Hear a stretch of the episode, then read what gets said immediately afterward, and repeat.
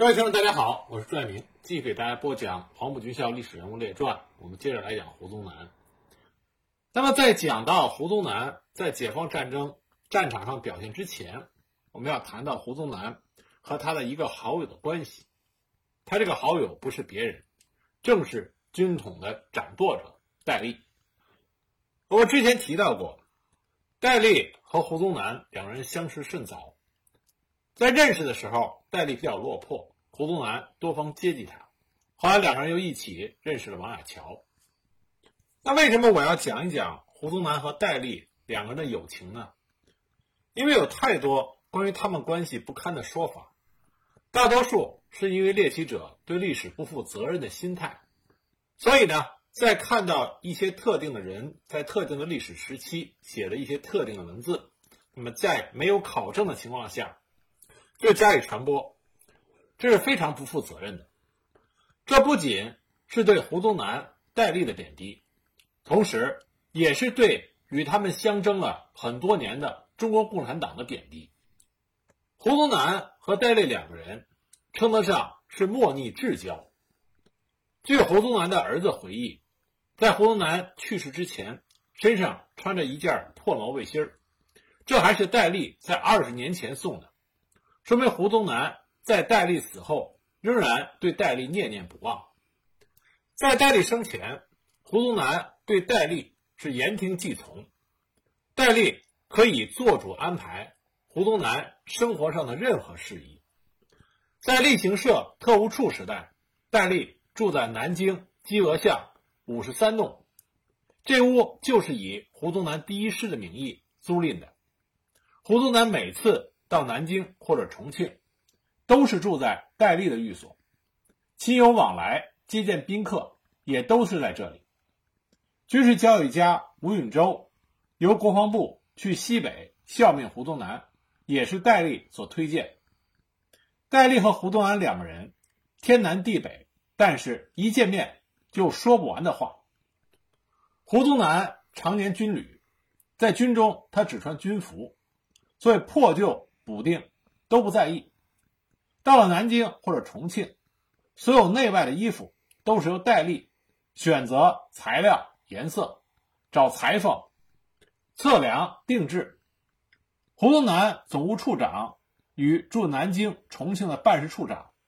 都不能够越俎代庖，一切都要由戴笠亲自安排。戴笠接任浙江警校政治特派员，其重要干部像赵龙文、史明、马志超、贝亚明等，都来自于胡宗南第一师的推荐。以后建立部队，重要干部也都是从胡宗南的部队调过来的。戴笠在南京所设的电讯总台电机甚大，高耸的天线。非常惹人注意，这对于做情报工作非常不利，所以呢，就在门口挂的是陆军第一师驻京办事处无线电台，作为掩护。戴笠在上海办无线电学校，毕业生挑选到杭州电讯班接受特警训练，为了顾及到保密措施，所以让这些学生对外宣称是陆军第一师招考报务员。八一三淞沪抗战，第一军守大场，戴笠组织苏浙皖行动委员会别动队，需要大批的手枪和其他武装。香港武器商缺货，戴笠就带着他的参谋主任周伟龙去了第一军军部，将第一军军部所有的手枪收齐带走，其中还包括胡宗南卫士的驳壳枪，也全部拿走。当时看的随行的周伟龙目瞪口呆。从这件事上，我们可以看到戴笠和胡宗南之间不分彼此。重庆时期，戴笠成立特务总队，在第一军警卫部队中挑选了五官端正、体格魁梧而又健康活泼者。由此可见，两个人关系的密切。那么，在抗日战争期间，戴笠去见陈独秀，还专门拉上了胡宗南。这件事情的原因是在于陈独秀发表了文章批判国民党，被当局逮捕。那么七七事变之后呢，他以政治犯的身份提前释放，但是他的处境十分的艰难。他本想回到共产党，但是康生和王明在报纸上骂他是汉奸，根本不同意。所以陈独秀只好带着妻子流亡到了重庆，开启了隐居的生活。那么，一九三九年七月，张国焘就向蒋介石建议，可以让国民党的知名人士去公开的访问陈独秀，建议他把所有的言论和文章刊印成册，有助于抗日战争的进行。蒋介石对于这件事情不置可否，他找来戴笠一起商议。戴笠建议可以将计就计，妥善的处理此事。蒋介石当时表示同意，但是嘱咐说这件事情要慎重保密，不得传播。那么戴笠去见陈独秀，分量并不一定够，但同去之人必须要能完全信任，所以戴笠就向蒋介石提出让胡宗南与他同去，蒋介石自然同意。就这样，戴笠和胡宗南以私人身份前往。为了表示诚意，胡宗南、戴笠把康生在《解放报》上刊登陈独秀是汉奸的文章。还有国民党《大公报》上王清拱、张希曼等人为陈独秀辩护的文章，全部收集在一起，刊印成册，作为给陈独秀的见面礼。万事俱备之后，胡宗南和戴笠坐着小火轮来到了陈独秀隐居之地江津。这个时候，陈独秀并没有在家中，正在朋友家里小住。和他在一起的还有他忠实的追随者高玉海。当戴笠和胡宗南抵达的时候，为他们开门的就是高玉海。胡宗南和戴笠立即上前，因为高玉海是他们的老师。高玉海也认出来，这两个正是当年的学生，也是现在蒋介石身边的大红人。进门之后，陈独秀出来迎接，直接就问是否是蒋先生让你们来的。胡宗南按照事先商定好的计策回答道：“未曾告知蒋先生，然而蒋先生知道您的身体欠佳，十分的关心和牵挂。”陈独秀在这个问题上也没有太多纠缠。直接就问他们两个人来了是公干还是私交。由于高玉海当时在身边，胡宗南并没有直接的回答这个问题，而将事先刊印好的册子送给了陈独秀，然后说延安方面无端骂先生是汉奸，当时全国名流还有国民党精英都为您鸣不平，这是他们为您写的辩护文章，民心所向。今天我们就是来想听听先生对国事的看法。陈独秀简单的看了一眼，就放在桌子上，感情并没有丝毫的变化，只是很慎重的说：“此次入川是为了避难而来，并不想参与政治，也不曾有过任何政治活动。”正说着，他发现戴笠正在飞速的记录着什么。陈独秀当时就停止了说话，然后在客厅里转了几圈，慎重的说：“本人孤陋寡闻，不愿意发表公开言论，引来莫名之争。”肯定两位，今天我们的对话绝对不能见诸报刊，这是唯一的要求。这一下子，胡宗南和戴笠感觉到手足无措。高玉涵立即上前解围，说：“先生该吃药了。”就这样，胡宗南和戴笠并没有得到他们想要的东西，只能起身告辞。这件事情在当时是一个机密之事，随着史料慢慢的解密，我们才知道还有这么样一段往事。但从戴笠。能够与胡宗南一起去做这个机密的事情，就可以看到两个人彼此之间非常的信任。正是因为这份友情，所以一九四六年三月十七日，戴笠在南京坠机殉职。胡宗南得知以后，犹如晴天霹雳，悲痛不已。他本来想赶赴南京吊唁，但因为军事繁忙，没有办法离开西北，所以呢，他的请假未准，只好在西安设案遥祭。长官部所有的军官和地方人士参加祭奠的多达一千余人。胡宗南亲笔写了挽联，上联是“业障资南明，浩浩黄流，更谁奋击渡江鸡”，下联是“春风生野草，滔滔天下，如君足具乱臣心”。胡宗南在主持祭奠的时候。泪如雨下。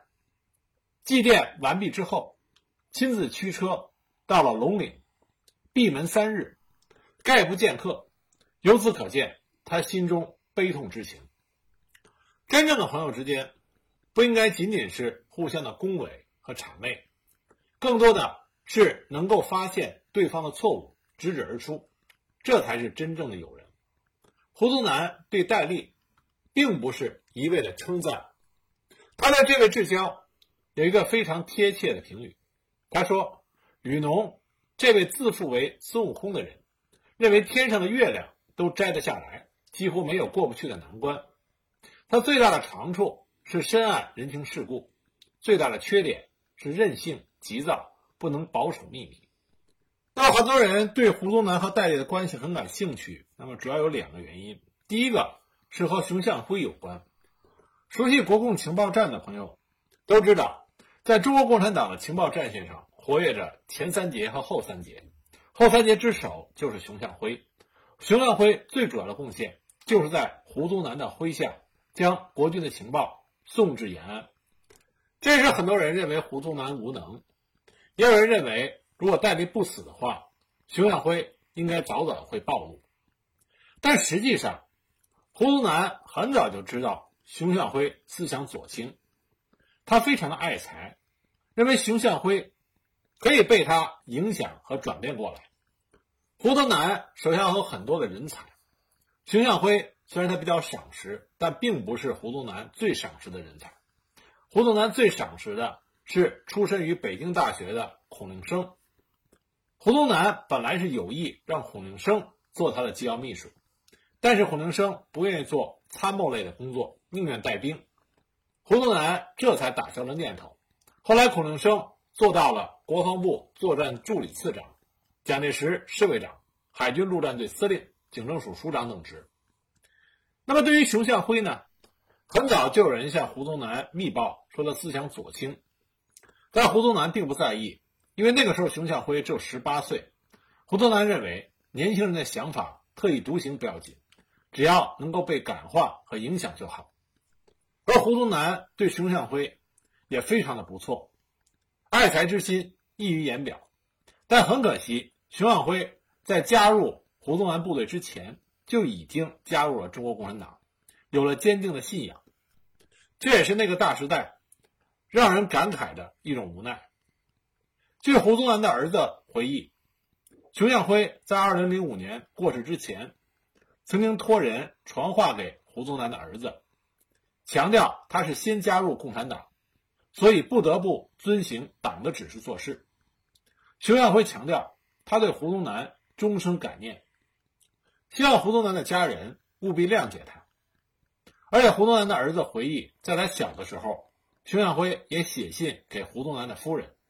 强调他没有做任何对不起胡宗南的事情，当然这是指的是私人关系和个人情感上，而大时代里，中国的仁人志士，无论国共、民主党派，都是将自己的信仰凌驾于个人感情之上的，这也是最让我们钦佩的一点。关于胡宗南和戴笠，坊间传的最不堪的说法，就是两个人共用情人。这是对胡宗南、戴笠的极不尊重。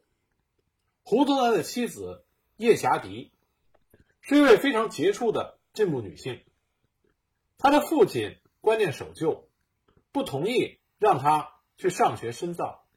但叶霞迪从小思想新潮，力争上游，初中就离开家到浙江丽水住校，后来又读了高中。高中毕业以后，准备考大学。但是他父亲认为女孩子不必读大学，不准她念大学，不给钱。那么叶霞迪就选择就读了公费学校。他富有爱国思想，所以就进入到杭州警官学校，成了戴笠的学生。杭州警官学校毕业之后，他进入到上海光华大学政治系，毕业之后赴美深造，获得了美国威斯康星大学的博士学位，是获得美国博士学位的。第一位中国女性，她和胡宗南之间爱情长跑达十年之久，因为胡宗南发誓抗战不胜利绝不成婚。叶霞迪虽然是戴笠的学生，但他从来没有做过情报工作，因为他写了一笔好字，而且非常有才气，深受戴笠的器重和欣赏，所以介绍他认识了胡宗南。在叶霞迪的文章中，他提到戴笠从来不避讳。总是尊称雨师，因为戴笠的字是雨农，而正是胡宗南和叶霞迪这份令人钦佩的爱情，胡宗南和戴笠之间令人欣赏的友情，而叶霞迪与戴笠之间非常正常的师生之情，却被坊间的传闻抹黑的非常不堪。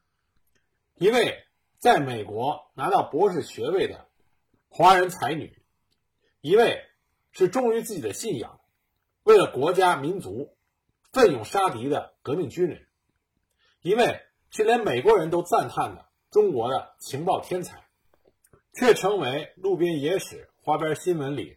津津乐道的主角，关键是很多人还信以为真，这是对我们自己历史的一种极不尊重。当然，这个传闻并不完全来自于民间的捏造，它的产生有着复杂的历史背景。关于戴笠私生活，很多不堪的传闻，绝大多数都来自于1949年后留在大陆的军统人员，比如说沈醉，他所撰写的。文史资料，沈醉指出，戴笠的情妇有名有姓的一共是四人：蝴蝶、叶霞迪、于素恒、赵爱兰。蝴蝶和戴笠的艳闻早已经被澄清，纯属谣传。那么叶霞迪和戴笠，这更加纯属谣言。大家可以想一下，胡宗南是蒋介石手下封疆大吏，执掌重兵。戴笠执掌着国民党重要的情报系统，这样两个在大时代举足轻重的人物，会把三角恋这样的绯闻传得沸沸扬扬、人尽可知。即使沈醉作为军统的高层，如果有这样的密文，他也没有资格可以拿到任何的实证。我们不要忘记，戴笠和胡宗南。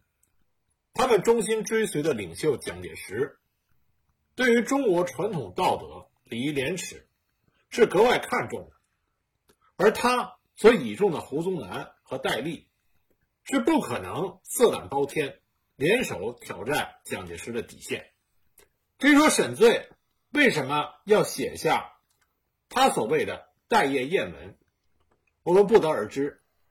不过他这本书，我所知道的戴笠。是在一九六二年出版的，在那个年代，像戴笠这个大特务头子身上泼脏水，是司空见惯的事情。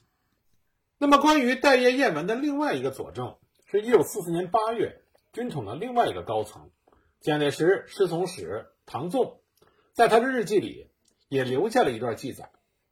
这段记载被视为对沈醉之说的佐证。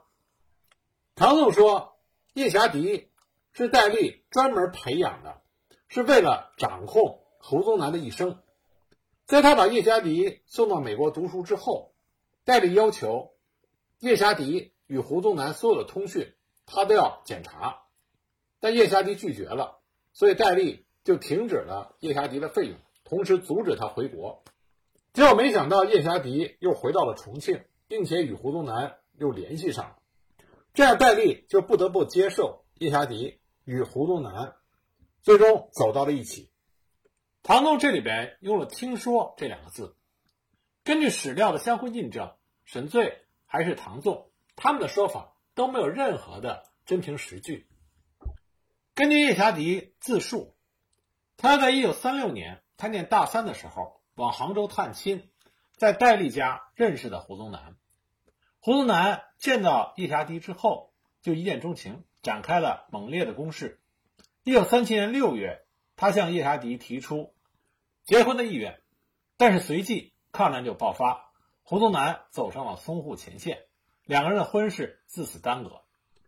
一九三八年二月，叶霞迪随着光华大学西迁成都，在武汉与胡宗南匆匆一会。三月份，他前往成都王家坝报道注册，继续求学。一九三九年六月，他大学毕业。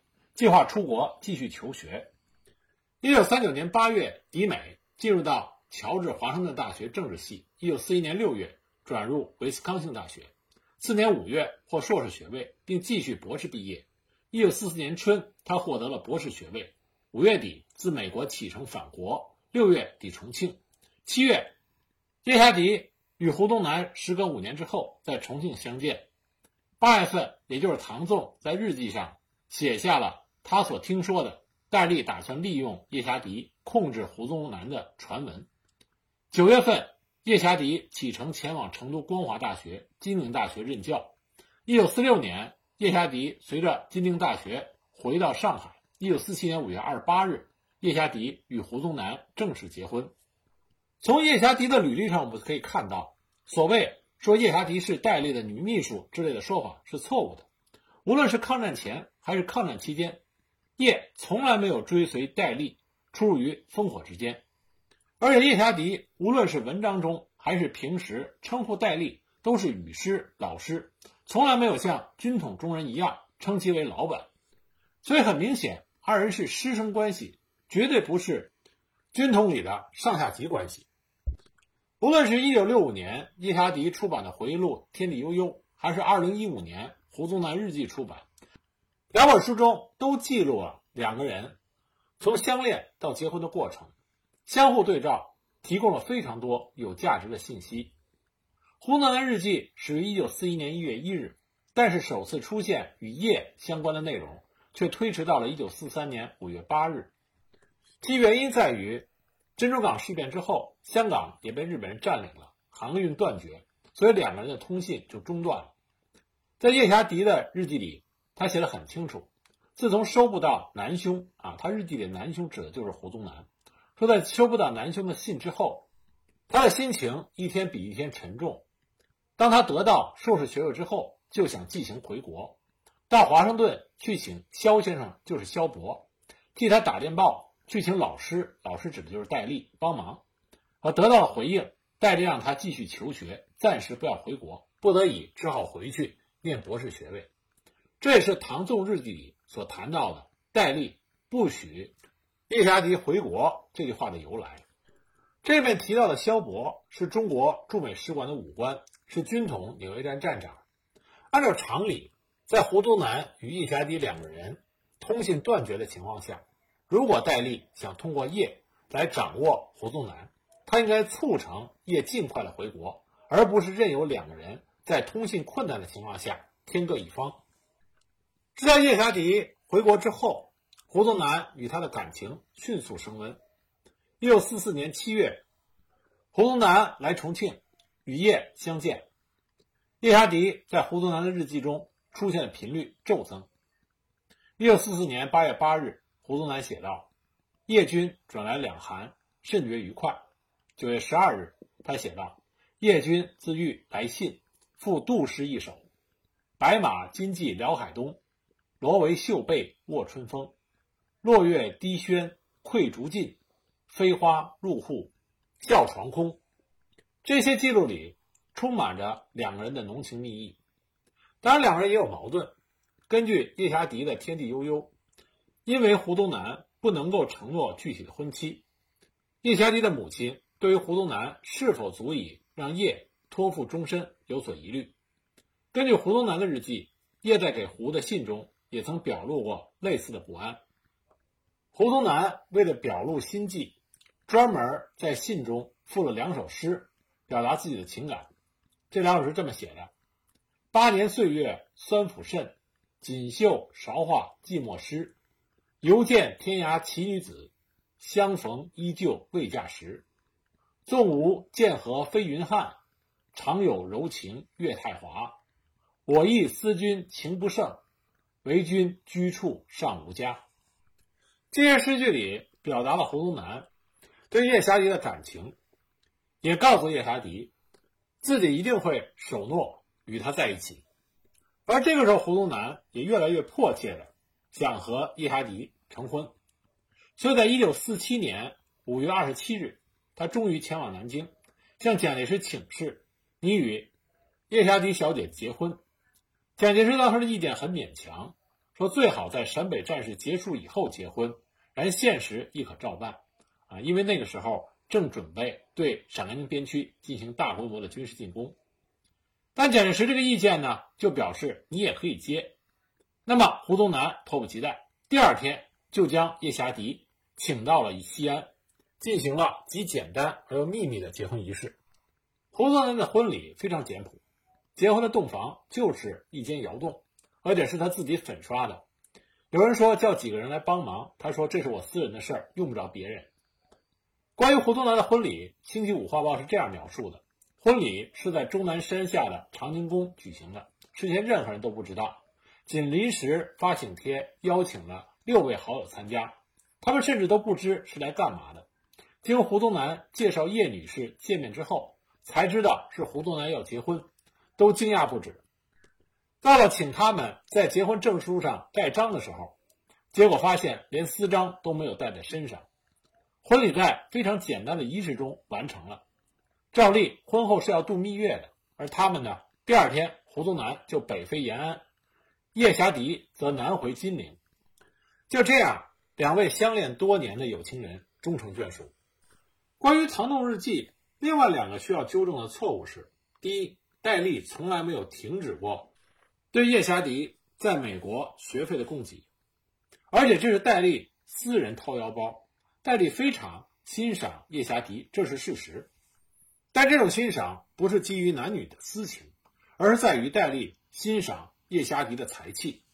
关于《唐宋日记》第二个错误，就是叶霞迪回国，戴笠从来没有阻止过。他只是在叶霞迪拿到硕士学位之后，询问是否可以回国，戴笠建议他完成博士学位。在一九四四年，叶霞迪想回国的时候。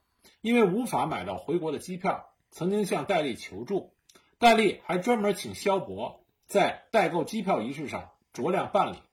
考虑到美国在战时女子不准购买机票，所以戴笠也指示萧伯不必勉强。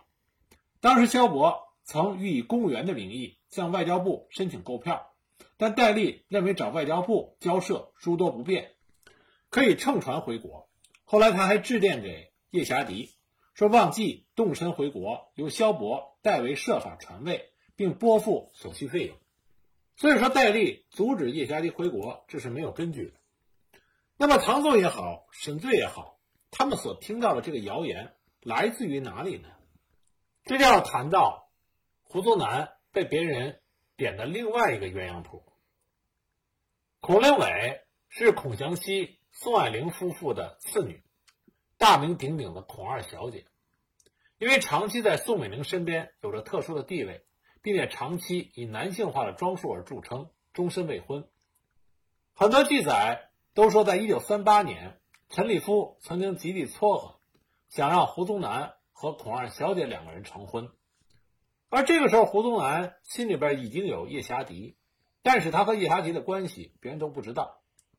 而孔二小姐又是一个非常有身份、有地位的人，胡宗南不敢怠慢。他就问自己的好朋友戴笠，戴笠说：“娶孔二小姐无疑是娶个魔鬼，将来一定吃不了兜着走。”就给胡宗南一条妙计。第二天，胡宗南给孔二小姐打电话，约她一起出去玩。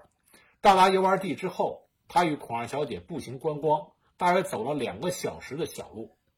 孔二小姐脚上都打起了水泡，累得上气不接下气。胡宗南装作不知，依然赞美风景。丝毫没有怜香惜玉的表示，孔二小姐很生气，一回到家就大骂胡宗南混蛋，并且发誓说，就算他当了皇帝，我孔某人对他毫无兴趣。这样呢，别人强力想撮合的一段恋情，很快就不欢而散了。可是这段乱点鸳鸯谱，牵扯到的人和事，要远比刚才所说的复杂。胡宗南的日记里曾经写过。在一九四四年七月六日，他在拜见宋美龄的时候，见到了孔二小姐，两个人聊得还不错，并没有因为之前的事心有芥蒂。但过一会儿，孔二小姐的母亲宋霭龄来了，态度极其冷淡，与之前相见大不相同。而胡宗南的儿子也曾经披露过，当年想把孔二小姐介绍给胡宗南的，并不是陈立夫。而是宋美龄，熊向晖也说过，实际上是宋美龄，不是陈立夫托人介绍孔二姑娘孔令伟给胡宗南的。胡宗南到重庆，故意穿着士兵衣服，跟宋美龄委托的说媒人说，在抗战期间不谈个人婚姻问题，不结婚，理由是匈奴未灭，何以家为？若把这段历史考虑进来的话，那么很多问题就有了答案。有宋美龄这个大媒人来介绍孔二小姐给胡宗南，胡宗南自然不敢明言拒绝，只好借口匈奴未灭，何以家为？抗战没有胜利，我不愿意结婚。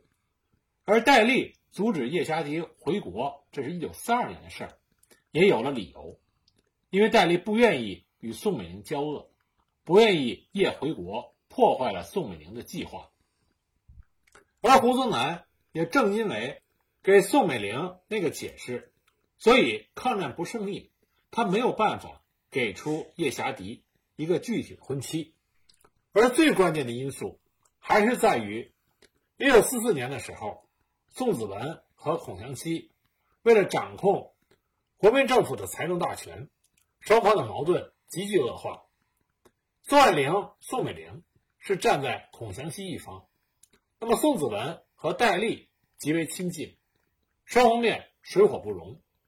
而作为与戴笠关系极为密切的胡宗南，自然就被殃及。关于戴笠用女色控制胡宗南。对付宋子文的流言盛行于一九四四年六七月间，这时候正赶上孔祥熙政治地位岌岌可危之际。该年六月，鉴于孔祥熙在国内外舆论中已经到了人神共愤的程度，蒋介石命令他赴美出席国际会议，作为一种台阶儿，希望孔祥熙能够借机主动辞职。孔祥熙则一面请辞，一面通过宋霭龄和宋美龄的途径，希望能够得到蒋介石的挽留。宋美龄甚至为了保住孔祥熙，当着外国记者将孔执掌财政部时种种问题的责任推给宋子文，这让宋子文极为恼火。简而言之，一九四四年七月的重庆，孔祥熙深陷政治危境，宋子文有望在孔宋斗争中胜出。宋霭龄、宋美龄仍然为了保住孔而奋力一搏，而离国五年之久，与戴笠有师生之谊的叶霞迪。在重庆与胡宗南秘密相见，戴笠已经与孔祥熙势如水火，与宋美龄的关系也日益恶化。这是为什么宋霭龄在宋美龄处见到胡宗南，态度冷落，与之前大不相同的原因。就在这个时候，关于胡宗南、戴笠、宋子文的桃色绯闻传得沸沸扬扬，其背后的主使者和目的自然是不言而喻。胡宗南和叶霞迪两人成婚之后，相亲相爱，携手走完了他们的人生，这才是真实的历史。